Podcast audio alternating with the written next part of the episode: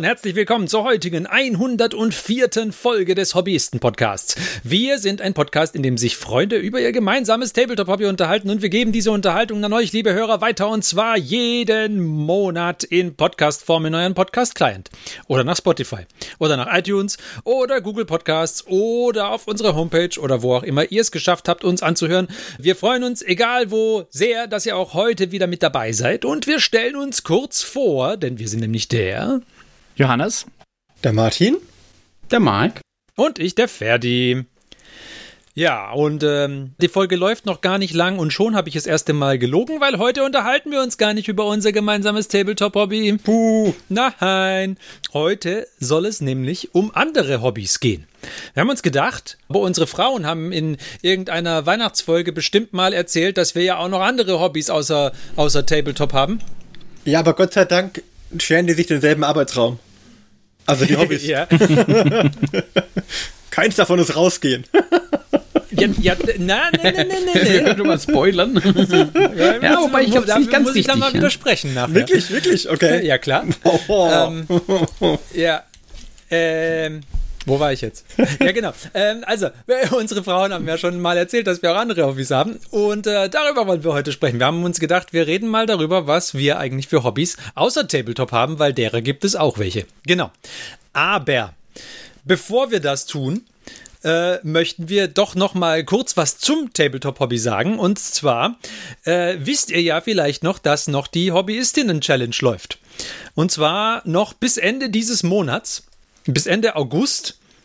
Was natürlich für euch jetzt schwierig ist, äh, weil die Folge erst Ende August rauskommt. Aber Wurst, wenn eure Lebensgefährten, Lebensgefährtinnen, die normalerweise nicht so Tabletop-affin sind, aber jetzt trotzdem mitmachen möchten, bis dahin noch eine Miniatur fertigstellen, sagen wir mal, wenn sie jetzt ganz, ganz Anfang September reinkommen sollte, dann würden wir sie auch noch annehmen, ja.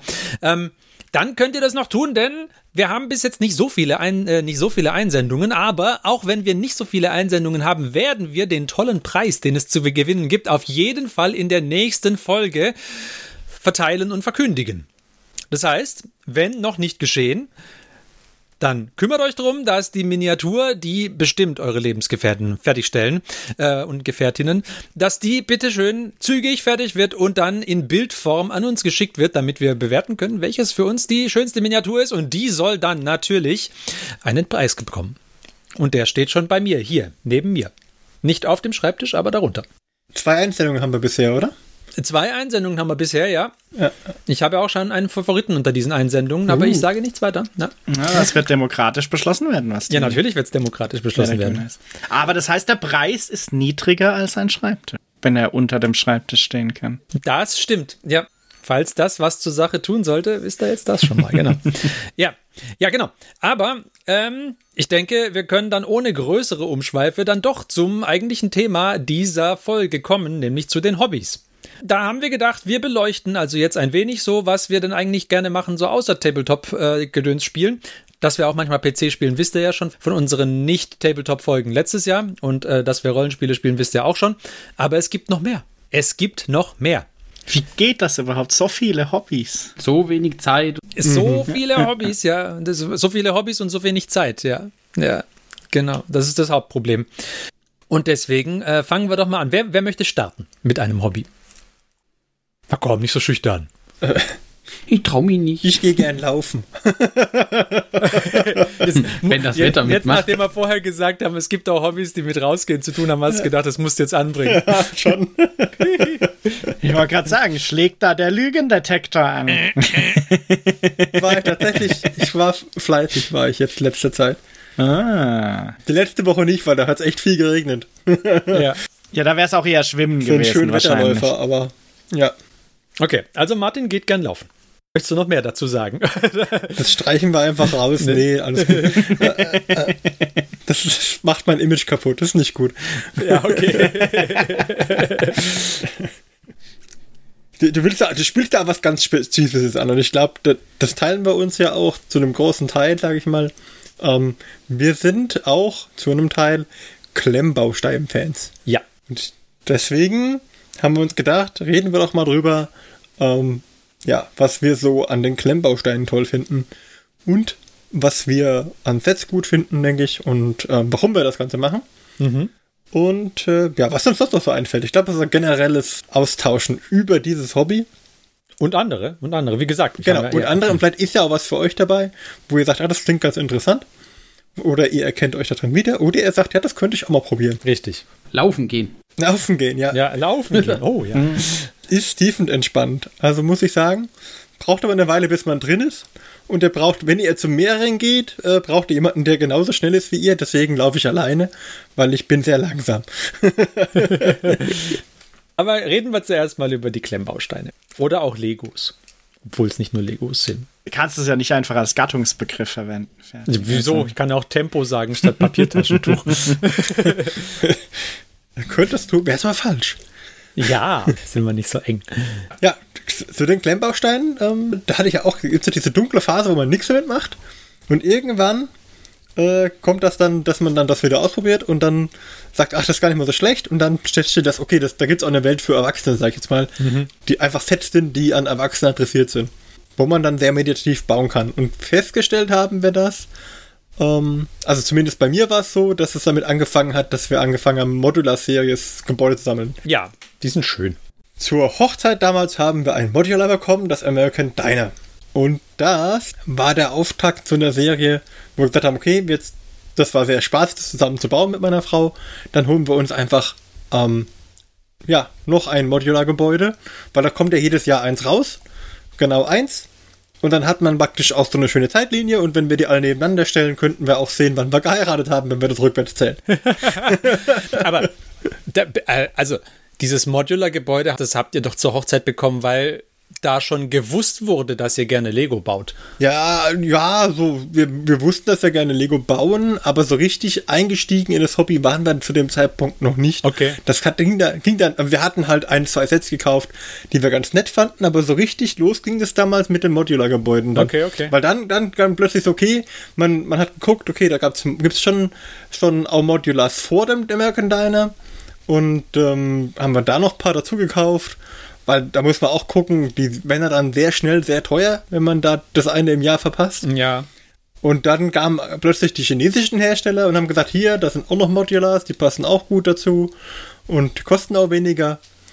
Und ja, so hat die, die Mold King Novatown Serie zum Beispiel, ähm, die haben dann öfter als einmal im Jahr was rausgebracht. Ist natürlich fatal, Das war auch fatal, ja. wenn dann die Schlagzahl erhöht wird. Allein von diesen Novatown habe ich gerade eben in diesem Moment drei Stück unterm Tisch stehen bei mir, ähm, weil kein Platz ist. also die Schachteln. Novatown, die kennst Kennst du nicht? Nee, gucke ich jetzt. Mold King Erzähl, erzähl du weiter, ich gucke währenddessen. Es ist eine Modular-Serie. Ja, es ist eigentlich, muss man gucken. Die sind vom Stil her nicht immer so gleich wie die ähm, Modulars, die es von Lego gibt. Also die, die nebeneinander zu stellen, ist manchmal ein bisschen schwierig, was jetzt bei Lego auch nicht unbedingt perfekt funktioniert, weil das American Diner ist, ja, wie man sich so ein American Diner halt vorstellt. Und die, äh, die normalen Gebäude, die Modulars, sind meistens ein bisschen so verschnörkelt. Ich würde fast sagen, ohne jetzt Architekturstile zu kennen, so viktorianisch mehr. Ähm, teilweise mit so Säulen und Überhängen. Sind, sind mehr so ältere Gebäude, sag ich jetzt mal.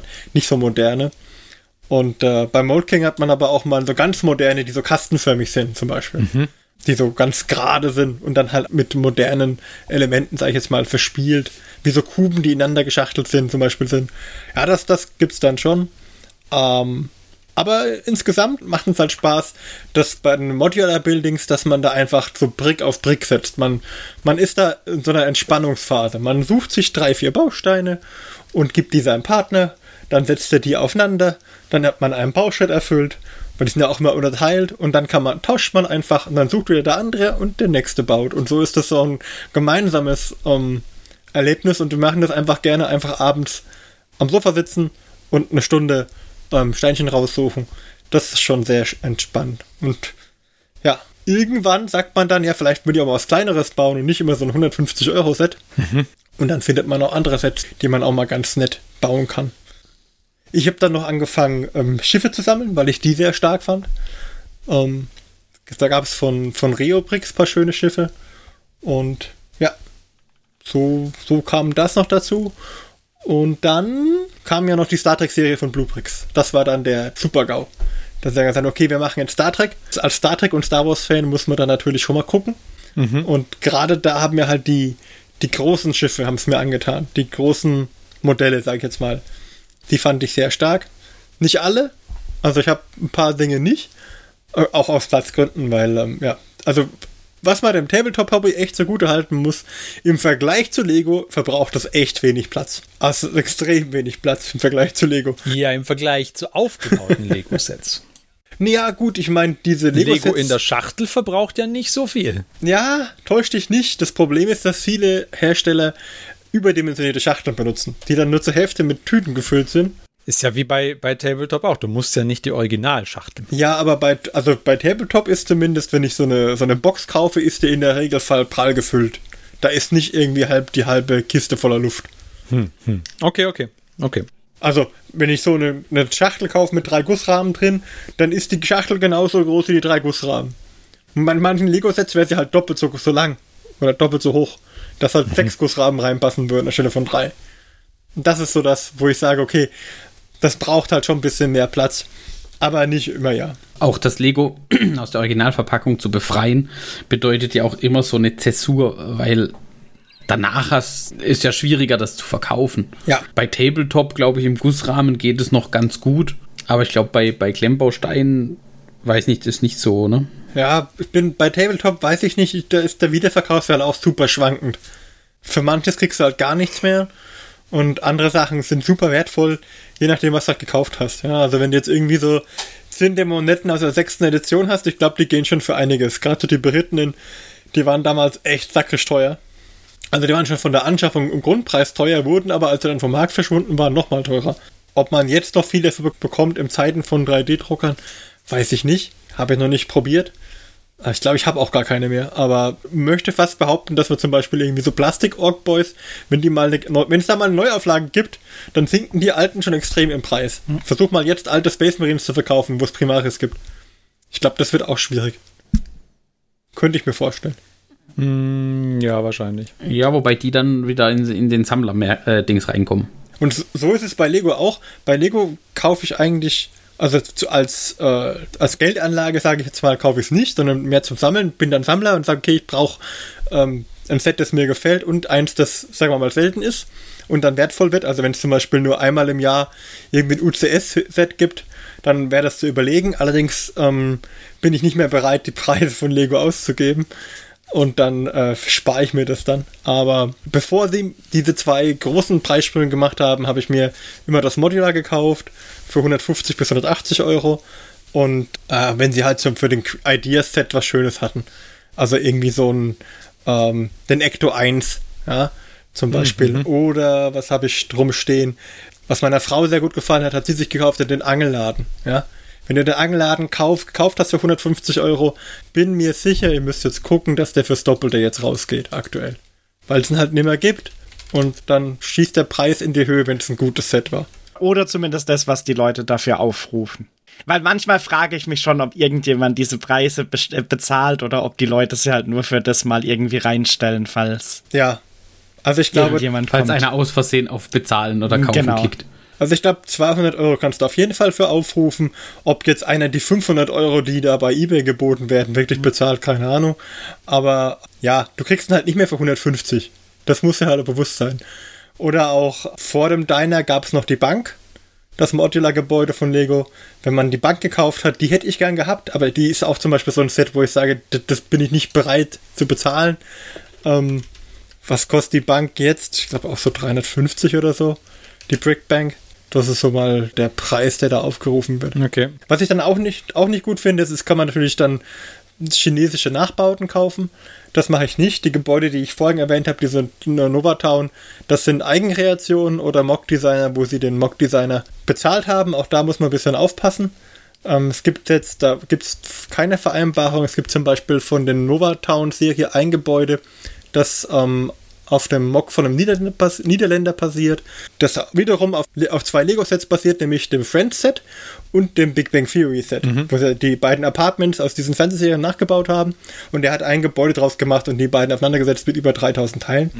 Und Mold King hat das dann lizenziert, so wie ich das verstanden habe, ähm, reproduziert und hat das verkauft. Und äh, es gibt das gleiche Set auch nochmal von Urge, auch ein chinesischer Hersteller.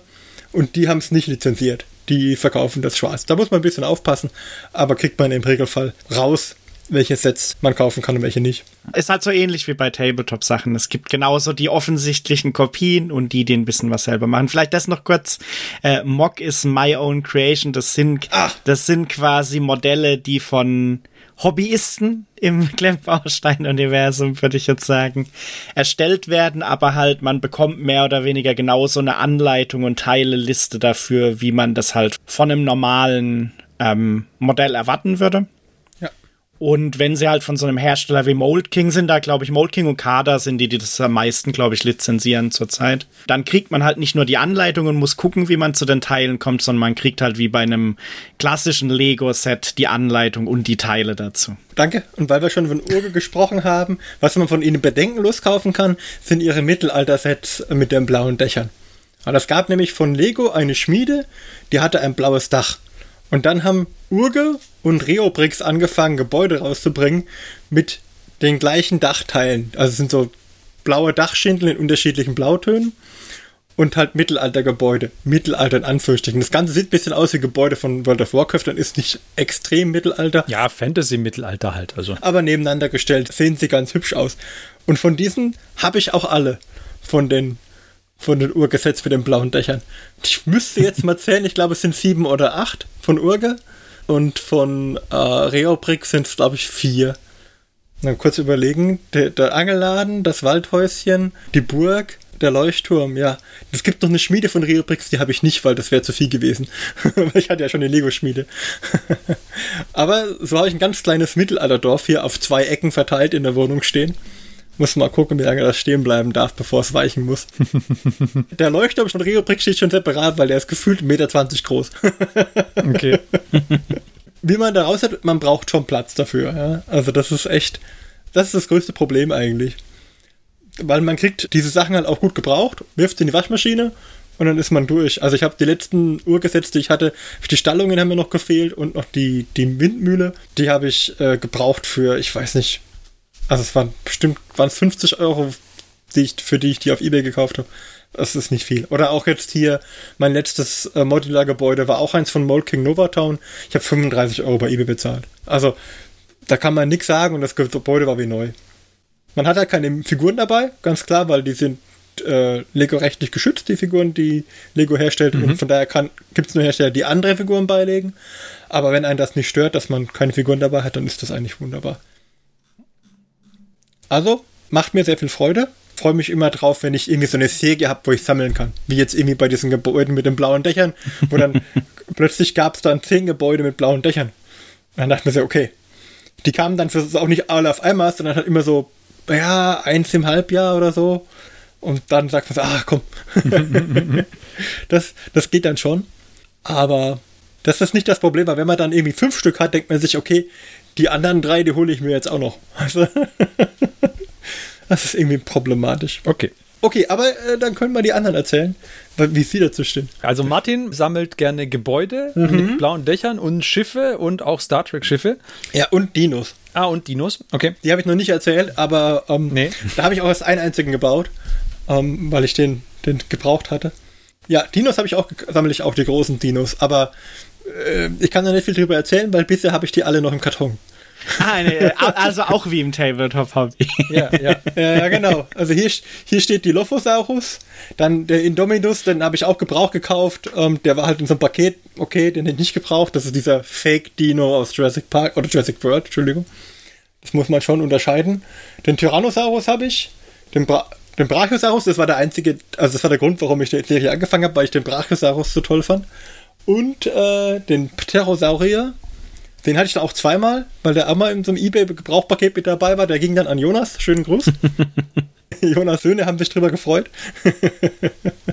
ja, so kann man auch alle mitverpflegen, die einem, wenn man zu viel kauft, die äh, außenrum noch sind. Aber der Marc und der Johannes mögen ja auch Klemmbausteine. Gar nicht wahr.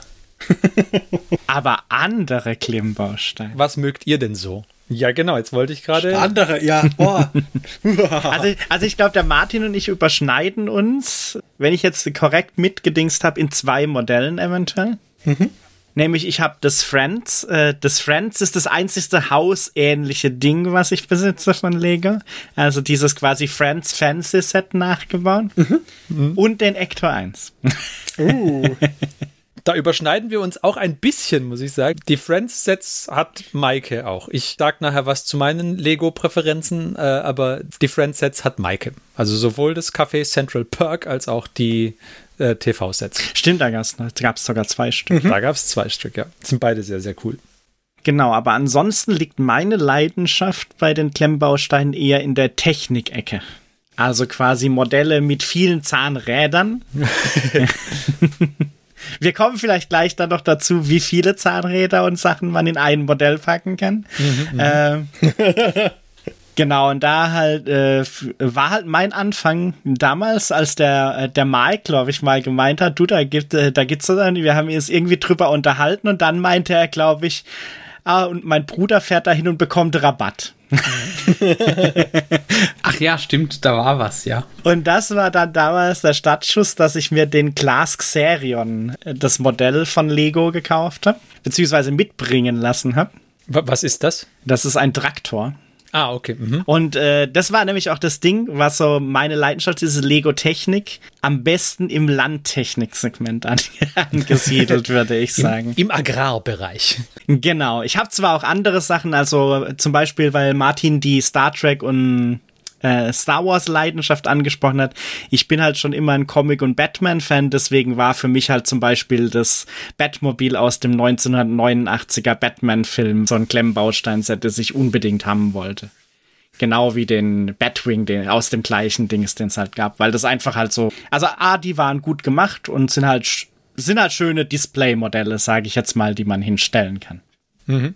Genau, aber ansonsten ist halt so eher die Technikecke meine Leidenschaft. Da hatte ich seit dem Xerion dann von den Modellen, die direkt danach kamen, hatte ich noch viele, also so irgendwie diesen Kohleabbaubagger, den es dann gab, oder der zweite Klassiker, der Mercedes-Benz Arox, so einen ja, Baustellen-LKW mit Kran dran oder so.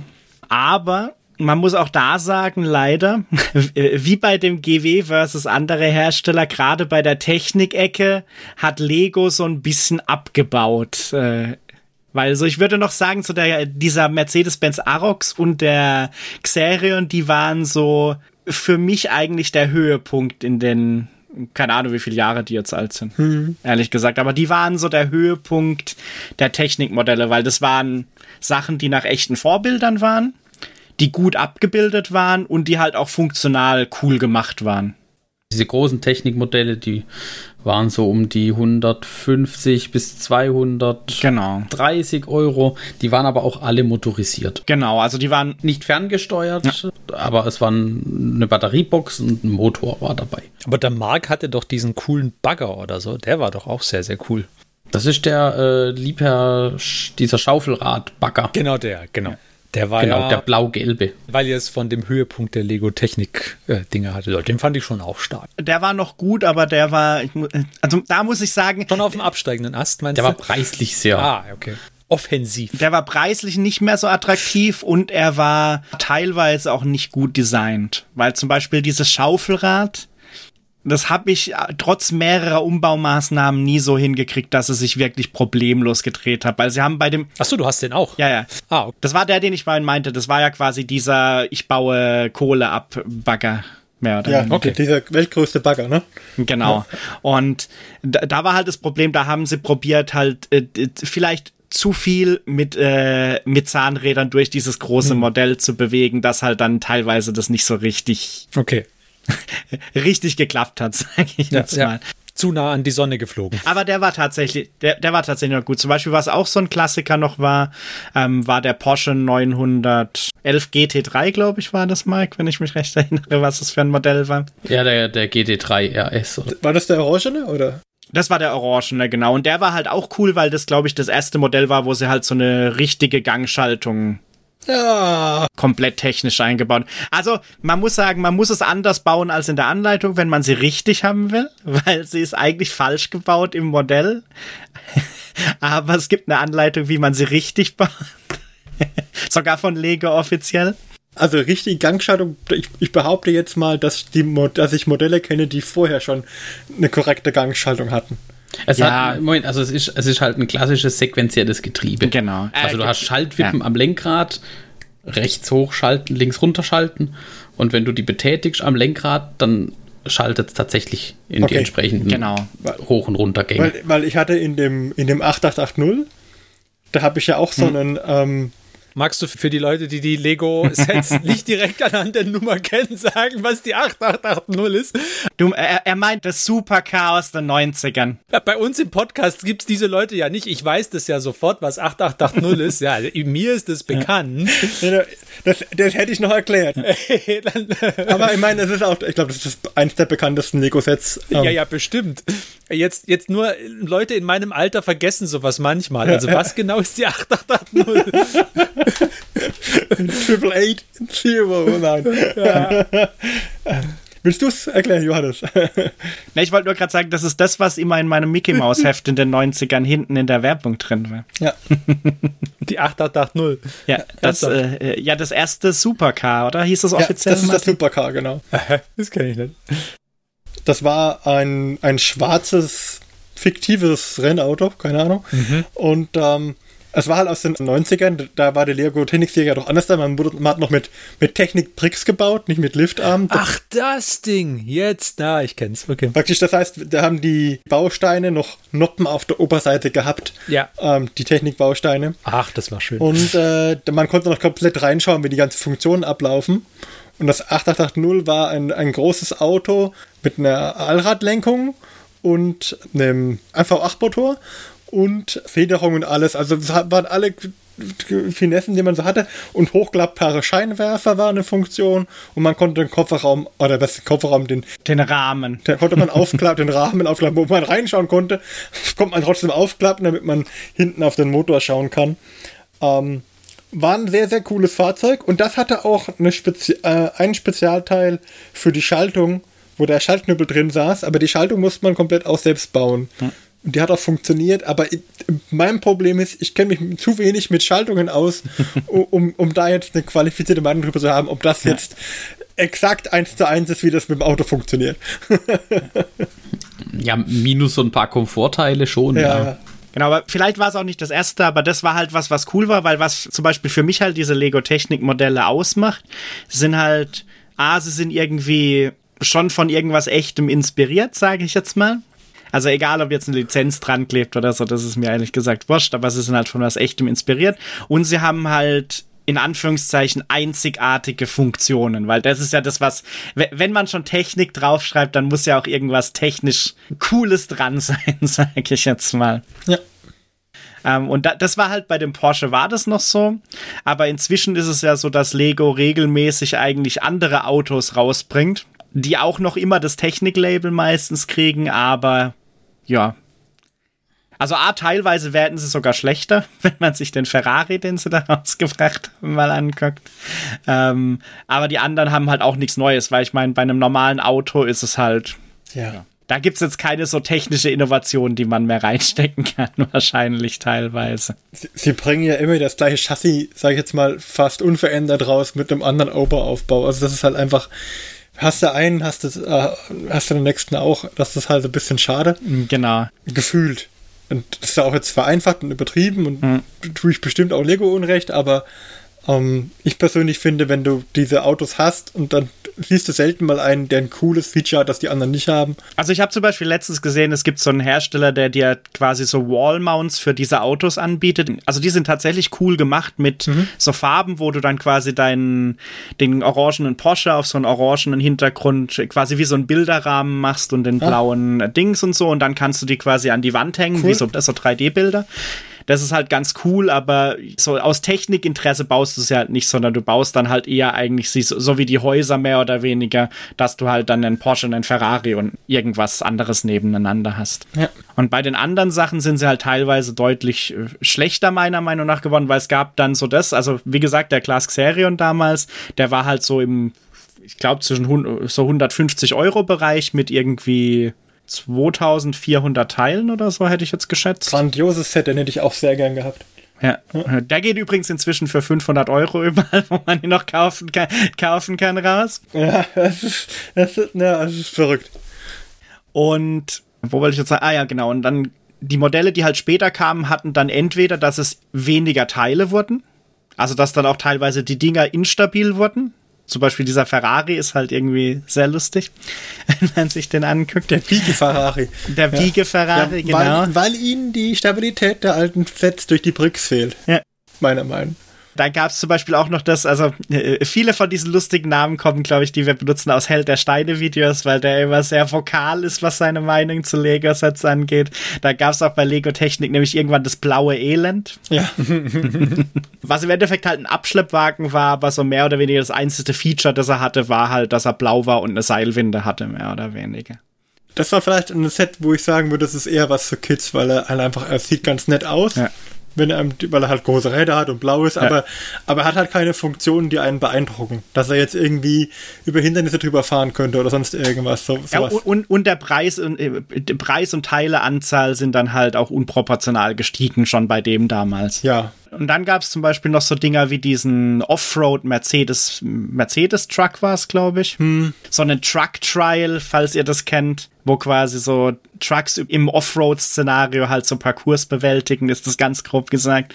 Und da war es halt mehr oder weniger so, dass da zwar Mercedes-Benz und dieses Li Lizenz zum Beispiel draufklebt, aber dass die Features, die sie abgebildet haben, halt eigentlich nicht die Features, die dieses Modell in echt auszeichnen, nachgebaut haben.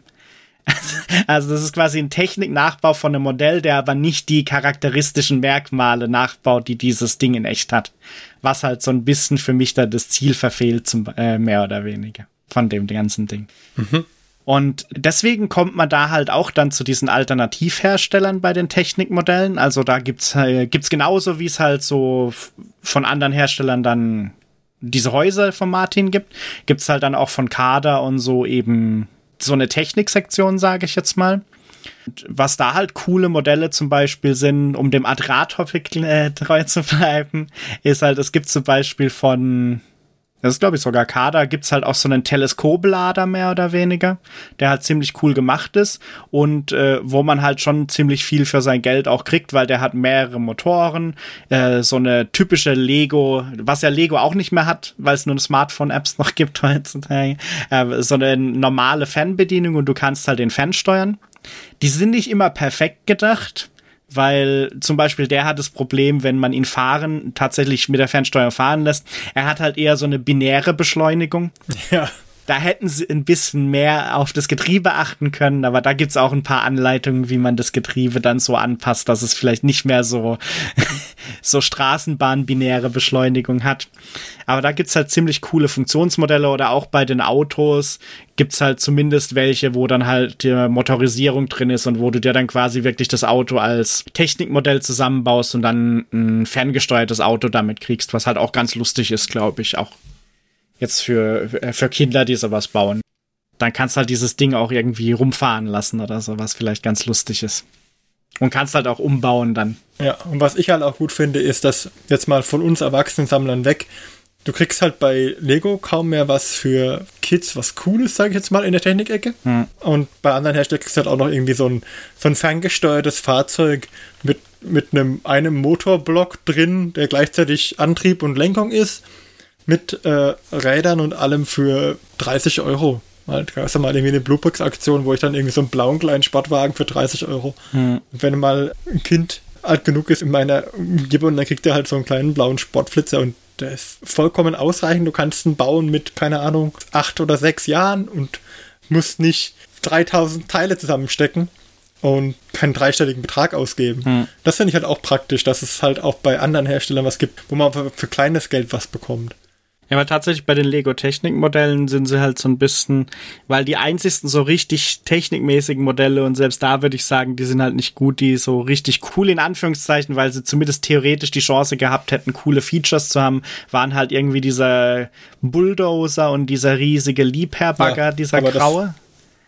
Ähm, aber ja, also die sind halt, glaube ich, beide bei 500 Euro oder so gestattet, mehr oder weniger. Und so cool sind die Dinger und die Features jetzt halt auch nicht, die da vielleicht drin sind. Also ich, ich überlege halt, in meiner Kindheit gab es halt relativ viele Sets für Kids, sag ich jetzt mal, wo man auch viel Funktionen nachbauen könnte, mhm. äh, konnte. Also ähm, ich hatte irgendwie so einen Rettungshubschrauber, so einen roten aus Lego-Technik, der einen Steuerknüppel hatte und der war über so, die Teile gibt es nicht mehr, die nennt sich so Flex-Teile, war der mit einem, ähm, mhm. wie so Art Seilzug äh, mit dem Rotor verbunden, sodass du den Neigungswinkel einstellen konntest und gleichzeitig während der Rotor sich dreht. Mhm. Ah, das war schon ziemlich cool. Der war so gelagert, dass der wie im echten Helikopter konntest du am Steuerknüppel praktisch den Neigungswinkel der, des Rotors einstellen. Jetzt nicht der Rotorblätter, aber des Rotors zumindest. Und, und das ist halt was, was hat er gekostet? 80 D-Mark oder so? Also, das war halt was, das gab es halt einmal im Jahr vielleicht, ja, oder irgendwie so ähm, kommt man sich das aus dem Taschengeld so übers Jahr hinweg schon zusammensparen. Aber wer hat denn 500 Euro? Ja, also als Kind. Wenn du sagst, oh, das ist ein cooles Set, das interessiert mich. Da ist halt echt wenig ähm, geboten. Und selbst wenn sie dann was haben, was du für, sage mal, okay, keine Ahnung, warum auch immer, es sind jetzt 150 Euro äh, inflationsbereinigten 80 Mark von damals, dann kriegst du für 150 Euro ein Set, das keine Funktionen hat. Das äh, bei Lego Technik. Das ist halt schade. Hm da finde ich, haben sie stark abgebaut und da ja. lohnt es sich nicht immer, aber es lohnt sich auf jeden Fall, einen Blick auf andere Hersteller zu werfen, die da mehr Leistung fürs Geld bringen, meiner Meinung nach.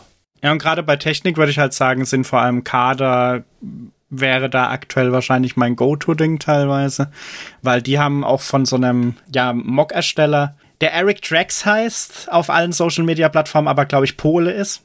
Also das ist quasi ein Pseudonym. Von dem haben die einige lizenziert und da kommt zum Beispiel demnächst auch, glaube ich, irgendwie ein Mähdrescher, nämlich von Kada Master, uh. was interessant sein könnte. Äh, ist aber nicht der Mähdrescher, den du gebaut hast, oder? Nee, nee, äh, Spoiler, da kommen wir gleich dazu. Okay. Ja, okay, dann erzähl doch mal was über den Mähdrescher, den du gebaut hast. Weil, was ich jetzt dazu kommen würde, ich habe ja gesagt, also man guckt woanders, aber eigentlich gucke ich inzwischen sogar mei also meistens gar nicht mehr bei fertigen Modellen, sondern ich gucke halt auf äh, so einer Plattform wie Rebrickable was im Endeffekt so eine Online-Plattform ist, wo wenn du als Hobby oder Semi-Hobby Ersteller von so Modellen, also du baust irgendwie was Cooles und machst dann da eine Anleitung draus zum Beispiel, dann kannst du die Anleitung dorthin stellen und kannst sie entweder kostenlos hergeben ähm, oder kannst halt dann ein bisschen Geld damit, ein bisschen Geld damit verdienen, quasi, dass Leute sich die Anleitungen kaufen, mehr oder weniger. Und was man da dann zum Beispiel kriegt, also da findet man sehr viele Sachen, äh, was nämlich ganz cool ist, wenn ich jetzt zum Beispiel, sagen wir jetzt mal, ich habe diesen Glas Xerion, dann kann ich da theoretisch auch sagen, okay, ich habe den Glas Xerion und diesen gelben Bagger, schlag mir mal äh, Modelle vor, wo ich die meisten Teile schon habe in diesen zwei Modellen. Hm, mhm. Das ist cool. Das ist halt so ein ganz lustiges Feature, das man da dann hat. Das heißt, man muss auch nicht immer dann neue Teile beschaffen, weil da komme ich gleich noch dazu, wieso das vielleicht gerade bei Technik ein bisschen problematisch ist. Sondern ich kann halt auch sagen, okay, jetzt habe ich lang genug irgendwie mit diesem Traktor gespielt oder so. Oder mein, mein Kind hat halt damit gespielt und jetzt würden wir gerne zusammen mal was anderes bauen oder so. Ähm, dann kann man halt auch gucken, okay, gibt's da vielleicht was Cooles? Und gerade von diesem Traktor gibt's einige Umbauten, die ganz lustig sind. Es gibt zum Beispiel, weil der ist noch unmotorisiert per Default oder zumindest nicht so voll motorisiert. Da gibt's dann auch so Anleitungen, wie man den zum Beispiel zu einem voll motorisierten, fernsteuerbaren Modell dann umbauen kann. Mhm. Und Rebrickable bin ich dann immer unterwegs. Und da es noch keinen offiziellen Mähdrescher gab, aber ich in der Agrartechnik bin, habe ich da dann ein Modell gefunden, das alle meine Checklisten quasi gecheckt hat, weil es war von was echtem inspiriert. Es hat coole, unique Features implementiert, die dieses Ding hat und es hatte viele Teile, um die vielen Features umzusetzen. Also es war nicht nur so, dass die Features angedeutet waren, sondern, also ich glaube, zwölf Motoren sind jetzt eingebaut, wenn es fertig ist. Krass. Weil es ist zwölf Motoren, äh, zwei S-Bricks zum Steuern und zwei Batterieboxen braucht man allein nur für den Antriebsstrang von dem, von dem Ganzen. Und das ist nämlich ein Glas Lexion Mähdrescher. Also wenn jemand schon mal irgendwo so einen weiß-limonengrünen Mähdrescher hat fahren lassen, die größte Version davon, die die Firma verkauft auf dem Mai. Glas Lexion. Genau. Hm. Okay, und den hast du gebaut? Und den habe ich gebaut. Ich, ich wollte gerade noch gucken, wie viele Teile. 7000 Teile ungefähr hat er innen gebaut. Also man baut den Mähdrescher, das äh, vorne das Schneidewerk und noch einen Anhänger, wo das drauf transportiert werden kann. Und es ist halt funktional quasi alles drin. Also vorne das Mähwerk drehen sich alle Teile, die sich auch in echt drehen würden. Du kannst es heben und senken, du kannst nur diese Haspel heben und senken, äh, du kannst lenken, du kannst den Kontank ausklappen, du kannst das äh, Rohr au äh, äh ausklappen, einklappen, Du kannst den Häcksler hinten anschalten. Oben dreht sich die Belüftungsanlage synchron mit. Es sind LEDs drin, die die Arbeitsscheinwerfer nach hinten. Also das ist bisher so der Peak Lego Technik. Eieieiei. Das ist hier Class Lexion 8900 Combine Harvester. Combine Harvester von Gneisy Bricks, genau. Großartig. Jetzt ist es natürlich so, also ich hatte den halt gefunden und jetzt kommt man aber dazu, wie baut man dann so einen Mock? Weil ein Modell, das er halt da drin verbaut hat, ist halt der Glass Xerion. Mhm. Den wollte ich aber logischerweise behalten, weil das ja gerade die Ecke von Modellen, die ich gerne sammeln würde, ist. Und jetzt nochmal so ein Xerion zu kaufen, ist halt preislich aktuell eher unmöglich. Weil 500 Euro ist das halt nicht wert. Und wenn man dann jetzt zum Beispiel auf so einen Brick Marketplace einfach mal, weil du kannst dieses Inventory, da gibt es sogar so ein standardisiertes XML-Format immer, dass man sich da runterladen kann, wo halt die Teile alle kategorisiert sind. Und dann kann man auf so einen Marketplace wie Pricklink oder Prickole oder so, was im Endeffekt so, so ein Marketplace ist, wo du Teile einzeln kaufen kannst. Oftmals auch nicht einzeln, weil logischerweise ein Miniteil zu kaufen, da sagen die meisten, das ist unter dem Mindestteile- oder Bestellwert, den man, den man bestellen kann, aber kannst du theoretisch. Und wenn du den da halt reinkippst bei Pricklink, was ja nur Lego-Teile sind in Neu- oder Gebrauchzustand, dann landet man halt bei 1700 Euro, die man für die Teile ausgeben müsste, davon, wenn sie überhaupt lieferbar sind. Yep. Weil bei Lego Technik gibt es so das Problem, dass viele Teile und Farbkombinationen halt manchmal nur in einem Modell drin waren. Mhm. In den letzten 20 Jahren. Und zum Beispiel Limonengrün ist halt eigentlich nur in dem Glas Xerion in größerer Menge verbaut worden als Lego-Technik-Teile und sonst nirgends. Es gab noch in dem einen Forester, glaube ich, so ein paar Teile, in diesem einen Holzverarbeitungsding, aber es ist halt eher überschaubar, wie viele Modelle das sind und je weniger davon halt auf dem Markt sind, desto teurer werden die Dinge halt auch. Okay gerade auch so Sachen, wenn es dann um die Motoren geht, der Servomotor, den man da braucht zum Lenken oder den man haben will, der war halt auch irgendwie zum letzten Mal in irgendeinem Buggy vor x Jahren drin. Aber Gott sei Dank gibt es ja jetzt jede Menge Hersteller, die das Motoren herstellen. Yay! Gott sei Dank gibt es halt bei den anderen Herstellern auch die Sachen, also zum Beispiel äh, so Servomotoren oder so und andere Motoren von Kada sind halt nicht identisch zu denen von Lego, aber kompatibel. Das heißt eigentlich die Positionen von den Pins, die man reinstecken kann und die Dimensionen grob sind halt gleich. Das heißt, man kann dann zum Beispiel da gucken der größte Witz ist, das war jetzt das letzte, was gefehlt hat, weil das Kabelmanagement ein bisschen wild ist, so Lego-Verlängerungskabel, die ihr vielleicht noch von früher kennt. Also einfach so ein Kabel zwischen zwei Dingern. Äh, wenn du das von Lego gebraucht haben willst, ist es 20 Euro aufwärts oder so für eins, so ein Verlängerungsstückchen. Alter Falter. Ich erinnere mich, die sind brutal schnell kaputt gegangen. Ja, ja, also wenn du da einmal ein bisschen fester dran zwirbelst oder so, gehen die auch kaputt. Und die kriegst du halt echt selten teilweise sogar bei Pricklink. Und aber bei Kada gibt's die zum Beispiel auch und da kosten sie halt, glaube ich, weniger als die Hälfte pro Kabel, glaube ich. Übrigens dasselbe auch für diese Flex-Teile, die ich vorhin für den Hubschrauber erwähnt habe. Die gibt's ja auch nicht mehr, diese Flex-Cables. Hm, ja. Da wollte ich auch mal, die werden ja spröde mit der Zeit und ich wollte den ersetzen. Hm. Die wollten 10 Euro für so ein Teil haben, gebraucht. Oh, Alter. Und zum Beispiel bei dem Lexion ist halt die zweite Farbe neben Limonengrün ist weiß. Also weiß geht so noch ein bisschen, weil das gibt's öfters. Aber halt auch rot. Und viele Technikteile in rot sind halt auch eher selten, wenn es nicht Pins sind.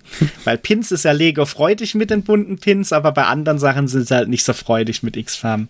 Und dann kann man halt gucken, okay, weil leider gibt's, habe ich dafür noch keinen Marketplace gefunden, der das auch kann. Der auch noch andere Hersteller mit reinnimmt.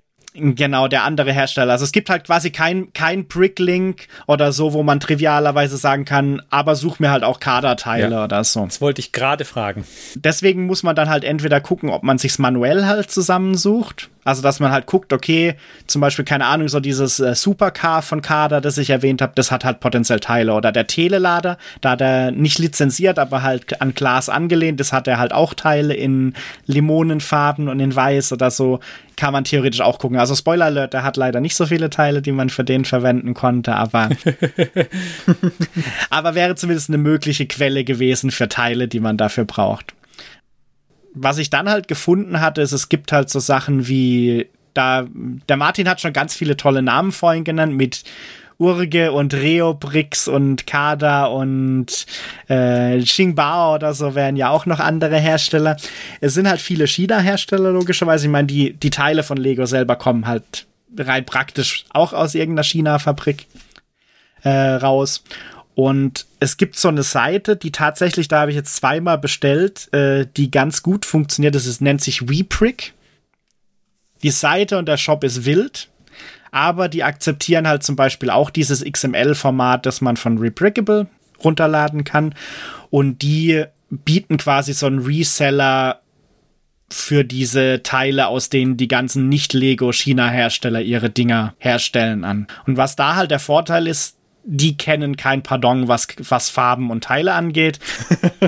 Das heißt, es gibt jedes Teil einfach potenziell in jeder Farbe, die es gibt. Also die machen nicht so wie Lego, wir nehmen dann die Teile in, die gibt's nur in vier Farben noch irgendwie, außer in einem Modell, sondern theoretisch gibt's da fast alle Teile in extrem vielen Farben halt zum Beispiel. Aber die sind jetzt ein Reseller oder die sind ein, ein Hersteller oder was genau sind die? Die bieten dir GoPricks an. Also GoPricks sind die guten ja. China-Steine in Anführungszeichen, wenn es um Technik geht. Also da sind zum Beispiel, glaube ich, mhm. Kada-Modelle sind aus GoPricks. Viele von den anderen Technikdingern auch. Aber du kannst auch so andere Pricks haben, dann weißt du halt nicht die Quelle. Äh, das heißt, da kann es dann sein, dass, ja, das vielleicht nicht, die, weil GoPricks haben eine Qualität, die teilweise besser ist als Lego.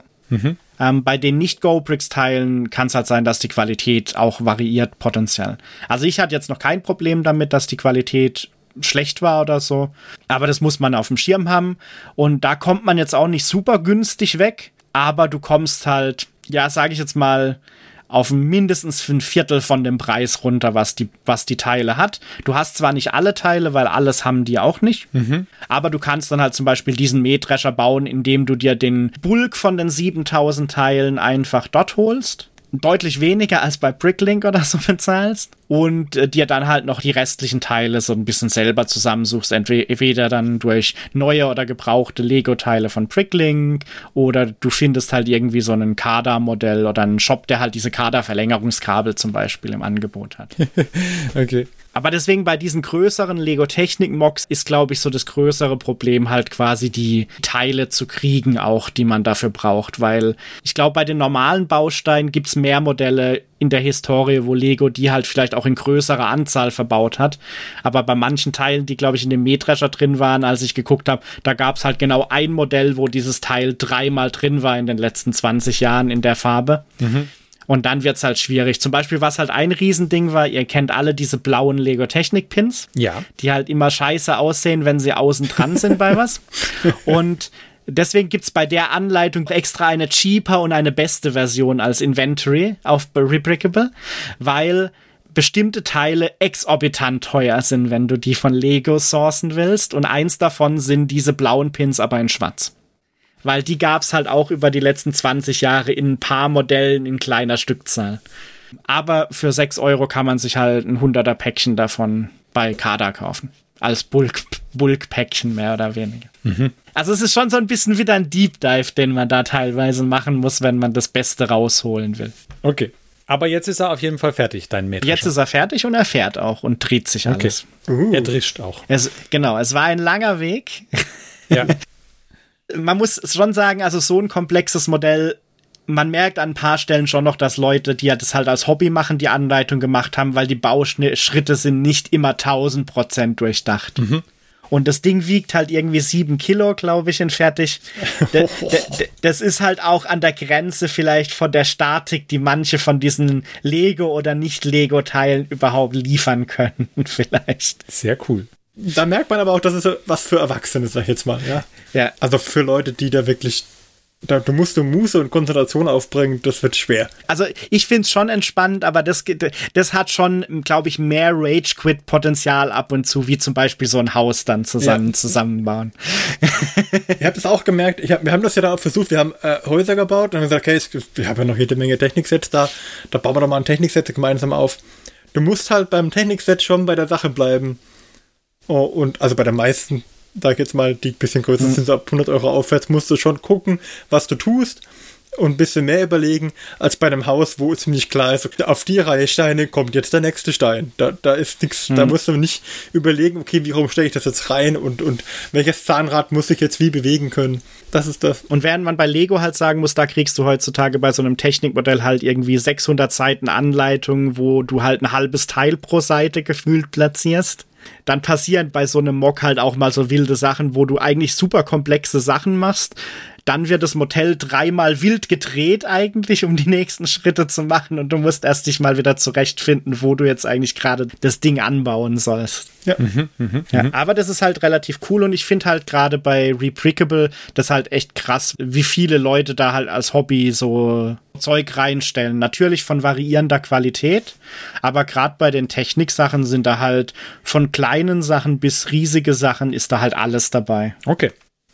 Und gerade jetzt, wo Lego ja auch nicht mehr so oft D-Modelle manchmal dabei hat bei den Anleitungen, weil früher war es ja auch bei Technikmodellen immer so, du hattest immer ein A-Modell und ein B-Modell die du draus bauen konntest, ist halt auf Reprickable halt auch cool, wenn du jetzt zum Beispiel das, den, irgendein Modell hast, dann steckst du das halt rein und potenziell hat jemand schon eine Anleitung gemacht, wie man was ganz anderes, cooles, technisches damit bauen kann mit diesem Modell. Mhm. Zum Beispiel habe ich vor kurzem bei Instagram gesehen, da kam irgendwie dieser Lego Technik John Deere Baumlader oder so kam da, glaube ich, raus. Und da hat Instant einer halt äh, was komplett anderes, was eigentlich viel cooler ist, draus gebaut. Da gibt es leider aber, glaube ich, noch keine Anleitung. okay. Ja, wunderbar. Wie sieht es beim Mark aus? Ja, was soll ich da jetzt noch sagen? Schwartenmagen. Auch ich baue gern Klemmbausteine. Okay. ja, ne? ja, gut. Ja. Und du hast auch zumindest ein großes Technikportfolio. Ja, äh, bei mir ist auch so ein bisschen eine Mischung. Ähm, ich bin auch mit Technik äh, wieder eingestiegen. Mein Bruder war damals, hatte glaube ich eine Jahreskarte im Legoland und hat dann aufgrund der Jahreskarte irgendwie auch Rabatt bekommen im Shop oder so. War das glaube ich und dann. Ist ja auch schön, dass ich mal die Einstiegsdroge quasi zur Verfügung gestellt habe. ja. Stimmt, musste er nicht dann tatsächlich mit drei oder vier so Riesentaschen äh, dir, mir und sich selbst noch was mitbringen oder so? Ich glaube, er hatte dann zwischendrin schon auch mal äh, sehr, sehr große Einkäufe. War dann auch immer ganz lustig in dem Shop im Legoland, wenn du dann da reingingst und dann die Kinder da auch so geguckt haben. Und ich meine, man kennt das vermutlich auch selbst als Kind, wenn man dann im Laden stand und so diese Riesensets sah und wie der Martin gesagt hat, so, oh, das kostet mich irgendwie drei Jahre Taschengeld. Ja, schon. Äh, und dann kommt halt da einer, schnappt sich eins davon, schnappt sich noch eins davon und dann aus dem anderen Regal auch noch mal zwei Sets. Ja. ja ähm, bei uns hat sich es auch so ein bisschen verteilt. Also meine, meine Freundin Larissa sammelt auch gern diese Gebäudegeschichten, so als Entspannung. Es entsteht so ein Platzproblem irgendwann auch, was die aufgebauten Sets angeht, tatsächlich. Äh, man stelle sich das nur mal vor, das Zeug braucht ja auch Platz. Und wir haben auch noch irgendwie, keine Ahnung, Kartons im Schrank mit Sachen, ach, ganz unterschiedlich. Aber wenn es halt irgendwo ein gutes Angebot gibt, ist es auch schwierig, daran vorbeizulaufen. Deswegen, ja, mal gucken. Wir hatten, und das ist auch aber schon eine Weile her, mein größtes Modell, was ich besitze, ist tatsächlich der äh, Millennium Falcon, mhm. der, der Originale von Lego, der große. Großartiges Modell. Ja. Ein großartiges Modell, ja. ja. er steht jetzt im Moment auf dem Couchtisch und irgendwie muss man uns da mal auch noch so ein bisschen eine Lageroption dafür überlegen. Er ist der Couchtisch. Das Problem bei dem ist, finde ich, also ich, ich habe ihn bei jetzt zwei Leuten gesehen und das Problem ist halt, dass du ihn nicht ohne weiteres transportieren kannst, weil da auch die Statik ihm ein wenig im Wege steht. Nein, du, du, du musst, also auf der Anleitung ist tatsächlich abgebildet, wie du den zu tragen hast. Also das ist wie bei Kindern, es gibt da sehr spezifische Anweisungen, wie man dieses Ding hält. Den Nacken stützen, weißt du? Richtig. Also du musst wirklich mit beiden Armen quasi drunter, unter den, den Rahmen, der da innen drin verbaut ist, der das Ding tatsächlich einigermaßen stabil hält, mit beiden Händen so drunter und dann wie so ein Gabelstapler mit den Armen als Zinken der Gabel quasi das Ding so nach oben heben sehr spaßig zu bauen. Ich habe echt ewig dafür gebraucht, weil ich irgendwann dann in meiner Dummheit auch gesagt habe, ach weißt du was, das ist mir zu langweilig da mit Lego mit diesen nummerierten Tüten und so. Alle Tüten aufgemacht und alles auf einen Haufen. Was bei einem Modell, das sehr viel Grau hat, natürlich eine Top-Idee ist. Es war, es war super, super spaßig. Tatsächlich hat es auch so ein bisschen, also man muss dazu sagen, mein Bruder und ich in jungen und Kinderjahren, wir haben immer Lego gekauft, Aber das hat seltenst länger als ein oder zwei Monate in seiner aufgebauten Form überlebt. Mhm. Also in der, in der Anleitungsform, sag ich mal. Danach wurde das Ding auseinandergenommen, ausgeschlachtet und landete in irgendeinem so riesigen Sack. Und weiß nicht, wie viel Kilo das dann waren, aber dann hat man sich halt da hingesetzt und hat das Zeug gesucht. Also für mich gehört das quasi genauso zum Bauen dazu. Vielleicht sogar noch eher als das Bauen selbst, dass ich das suchen muss dafür. Ich muss dafür arbeiten, dass ich dieses Teil habe. Ja. Und wenn ich es dann habe, freue ich mich umso mehr, dass ich es endlich habe. You have to earn it. Richtig, richtig. Und ja, ansonsten gern auch so Kleinigkeiten. Ich muss sagen, ich bin ein Fan von diesen Lego 3 in 1, von diesen kleinen Sets, die mhm. es da mittlerweile so mit Tieren und verschiedenen Sachen gibt. Mhm. Also eigentlich so, keine Ahnung, Deko, Shishi, Zeug. Die sind teilweise sehr cool. Das vereint halt auch so ein bisschen was aus beiden Welten. Man hat Deko zum Hinstellen und vollstauben lassen. Und gleichzeitig hat man aber halt auch was zum Bauen und zum Spielen damit. Und sie sind teilweise großartig und auch für Kids gut geeignet. Also ich habe, ich weiß nicht, ich habe schon mehrmals jetzt diesen kleinen blauen Hai verschenkt, den es da für 10 bis 15 Euro gibt. Da kannst du vier Modelle draus bauen. Da, also das Hai ist das Basismodell, da ist eine kleine rote Krabbe mit dabei und du kannst irgendwie einen Delfin draus bauen und einen Oktopus und ich glaube dann zum Download gibt es noch eine, eine, Anleitung, dass du einen Wal draus bauen kannst. Einfach nur weil. Für 15 Euro. Ich habe und, und Rabatt für 10. Also ich habe ihn für, für 10 gekauft, ich glaube schon zweimal schon verschenkt.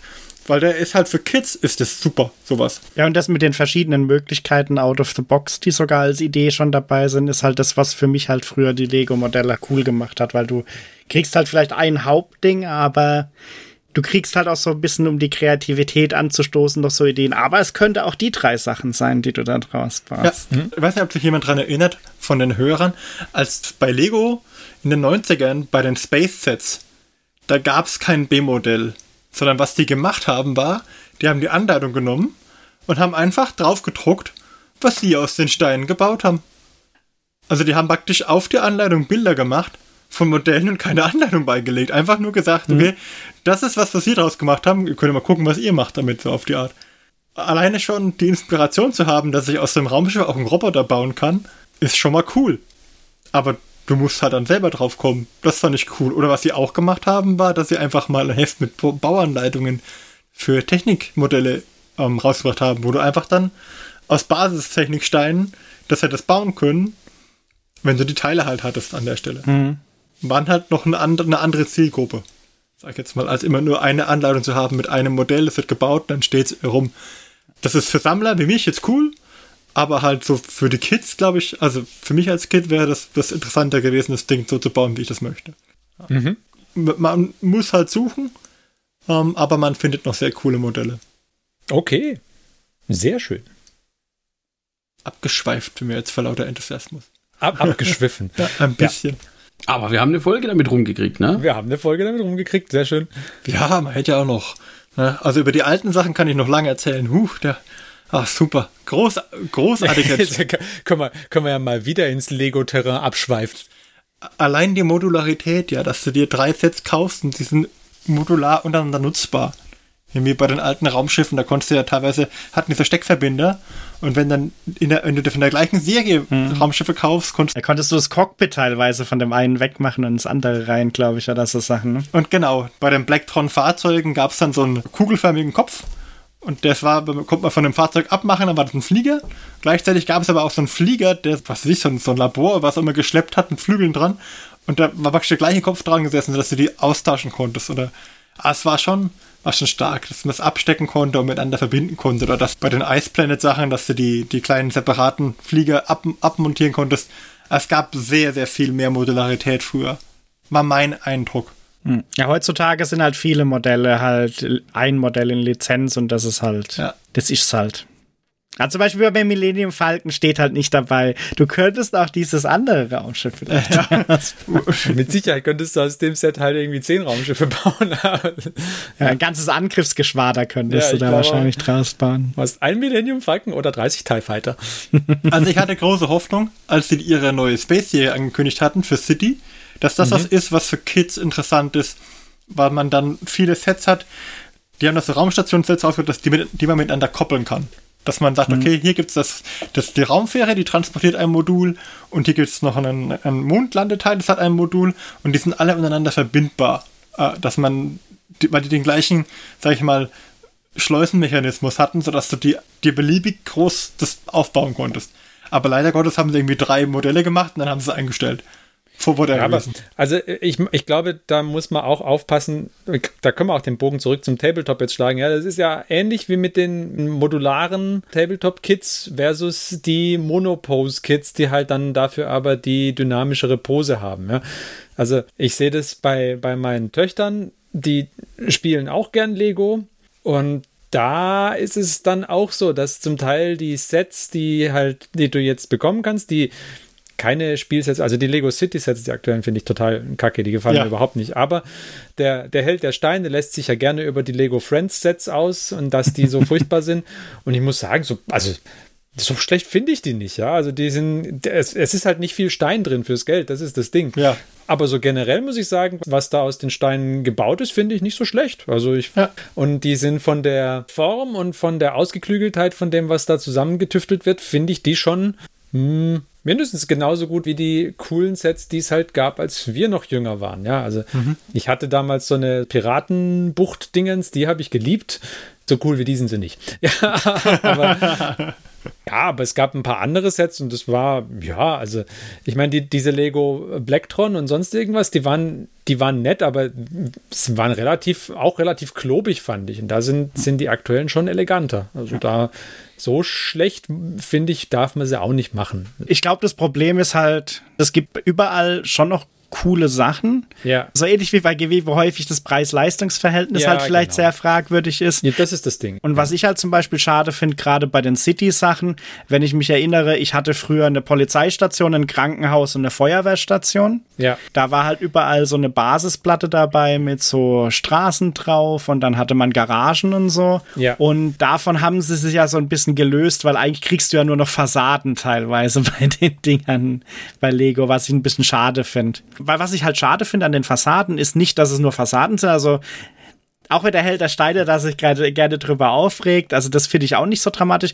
Ich finde halt allein dadurch, dass du nur die Fassaden hast, hast du so viel weniger Teile wie früher bei den Modellen, ja. dass du halt nicht einfach jetzt aus der Feuerwehrstation dann, keine Ahnung, was habe ich damals rausgemacht, irgendwie ein Hausboot bauen kannst. Ja. Weil du hast gar nicht mehr so viele Teile, um da ein begehbares Hausboot mit mehreren Räumen zu bauen oder so. Ja, also da wird halt schon die Kreativität, die du quasi selber mit dem Set entwickeln kannst, geopfert zugunsten eines einzelnen Modells, das zwar cool aussieht, aber du kannst halt nicht wirklich was anderes damit machen. Hm.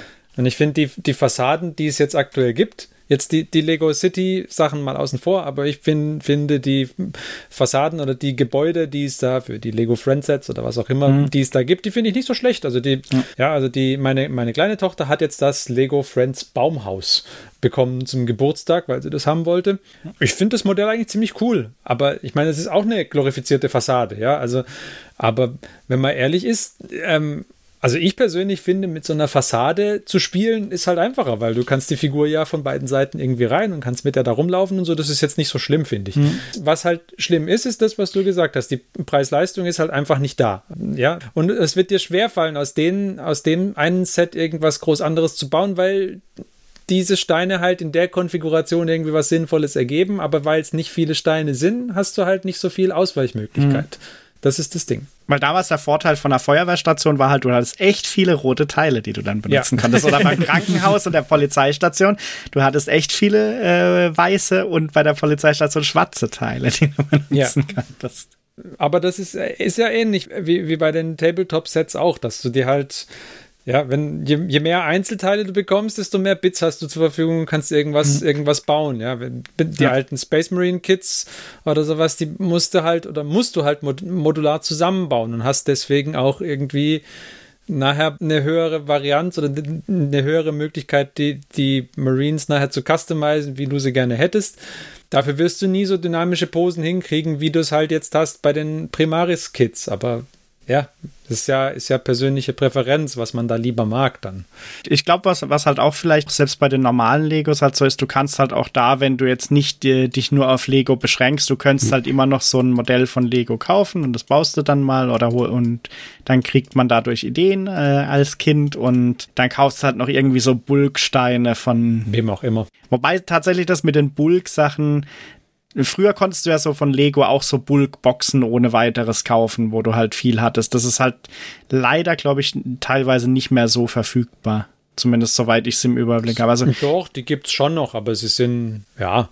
Da ist halt dann, dann, früher waren die Basic-Boxen, die du halt bekommen hast, relativ nah dran, fand ich, an dem, was du halt auch gebaut hast, wenn du ein, wenn du ein Set dir eingekauft hast. Fand ich. Hm weiß nicht, vielleicht ist das historische Verklärung, aber das, das war mein Eindruck damals. Und jetzt sind halt in den einzelnen Sets viele Spezialteile auch drin, was nachher diese eine Konfiguration, die das Set mitbringt, quasi cool aussehen lässt. Und zwar deutlich cooler und deutlich graziler und eleganter, als du es halt hinkriegen wirst mit der Box mit 200 Steinen drin. Oder ja, 200 wäre wenig, aber ja. Mhm.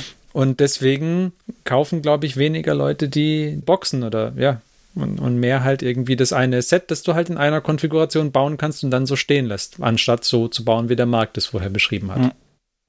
Also gut, dann haben wir doch jetzt eine Folge rumgebracht mit Klemmbausteinen. Das ist doch prima. Und dabei hatte ich so viel Hobbyfortschritt. Oh. Man kann sagen, ich, ich würde sagen, das ist The Klemmbaustein-Episode, wenn wir so, wenn wir so Friends-mäßige Titel verwenden. Richtig.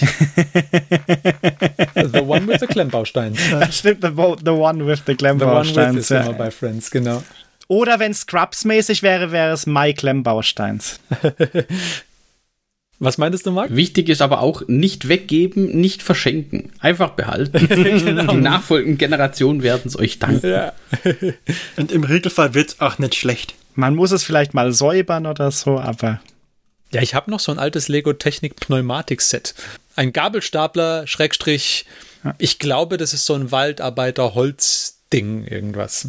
Das habe ich noch. Das war, glaube ich, mein Lieblingsset von Technik. Ja, wird nicht schlecht. Zum Beispiel Pneumatik auch was, was sehr, sehr stiefmütterlich behandelt wurde in den letzten Zeiten. Ja, finde ich auch. Finde ich sehr schade. Ich mag das lieber als die ganzen Motor, Rotor, Fahrdinger. Ich fand das Pneumatikzeugs, wo du auf eine Pumpe drückst und dann passiert was, fand ich faszinierend. Das habe ich gern gemocht. ja. Aber jetzt genug abgeschwoffen. Wir hoffen, euch hat diese Folge Spaß gemacht. Wir hatten viel Spaß beim Reden über Legos und andere Klemmbausteine. Und in einem Monat hören wir uns wieder dann mit der großen Preiskrönung der Hobbyistinnen-Challenge. Und bis dahin wünschen wir euch viel Spaß bei eurem Hobby. Und wir sagen Tschüss. Wir waren der Johannes, der Martin, der Mike und ich, der Ferdi. Bis zum nächsten Mal. Tschüss. Tschüss. Tschüss. Tschüss. Eins, zwei, drei.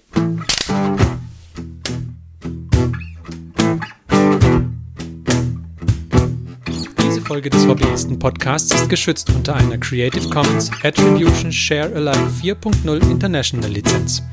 Wenn ihr die Hobbyisten kontaktieren möchtet, besucht uns auf Twitter unter twitter.com slash diehobbyisten, besucht uns auf Facebook unter facebook.com slash diehobbyisten oder schreibt uns eine E-Mail an info at diehobbyisten.net. All diese Informationen findet ihr auch auf unserer Homepage unter www.diehobbyisten.net.